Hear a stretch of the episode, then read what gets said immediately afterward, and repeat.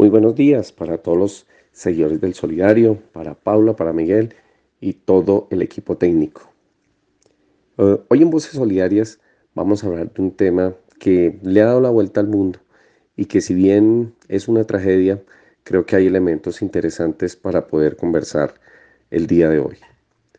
La mañana del día lunes 6 de febrero, siendo las 4 y 30, la ciudad de Hatay en Turquía es sorprendida con uno de los terremotos más fuertes de la historia reciente de esta parte del continente.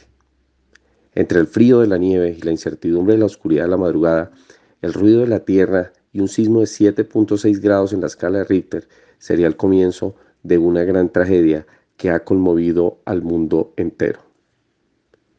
Para el caso colombiano, hace parte de un incidente que al otro lado del planeta ocurrió con personas que hablan otro idioma en un contexto cultural distinto al nuestro.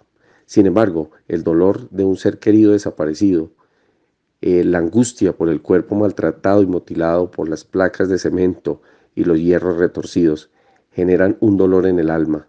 Esa angustia y tristeza no tienen idioma, mucho menos nacionalidad. Por ello, hablar de la tragedia de nuestros hermanos planetarios es una tragedia compartida. Son tantas las historias de muertes, de desaparecidos, que también se equiparan con los relatos de los rescates y los sucesos que se entretejen como esperanza y apego a la vida. Solo basta mirar el caso de la niña que nació en medio de los escombros, donde su llanto fue la alarma para excavar debajo de los ladrillos y placas, para finalmente encontrar a una bebé recién nacida. Es envuelta por un rescatista en una manta y trasladada finalmente a un hospital. Pero es ahí, en ese mismo lugar donde se ubica su madre, agonizando. Es rescatada de esta escena para morir minutos después en los brazos de ese mismo rescatista. Esa y tantas historias de niños, mujeres, incluso hasta mascotas, son el mejor ejemplo de la esperanza, que se apegan a la vida en medio de una gran tragedia para todos.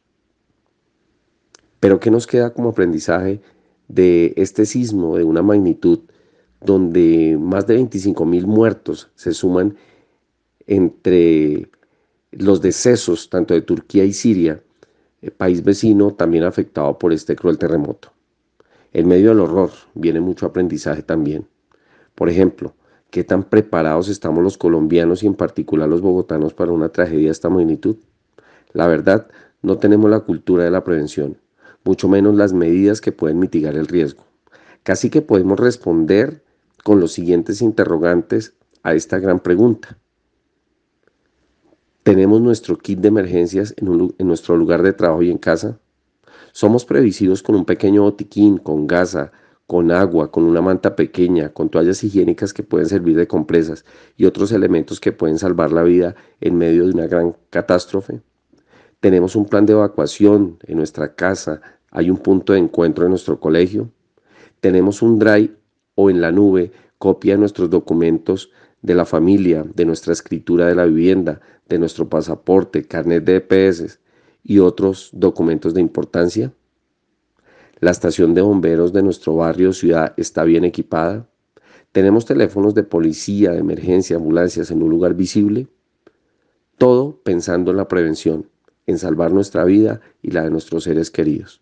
Creo que son recomendaciones que definitivamente nos sobran en esta dinámica de recordar esta tragedia de Turquía que también nos lleva a repensarnos a nosotros mismos. Hoy en Turquía y en esta parte del continente se debaten miles de personas entre la desolación y el duelo por sus muertos, lo que nos queda generar precisamente planes de acción para mitigar el riesgo.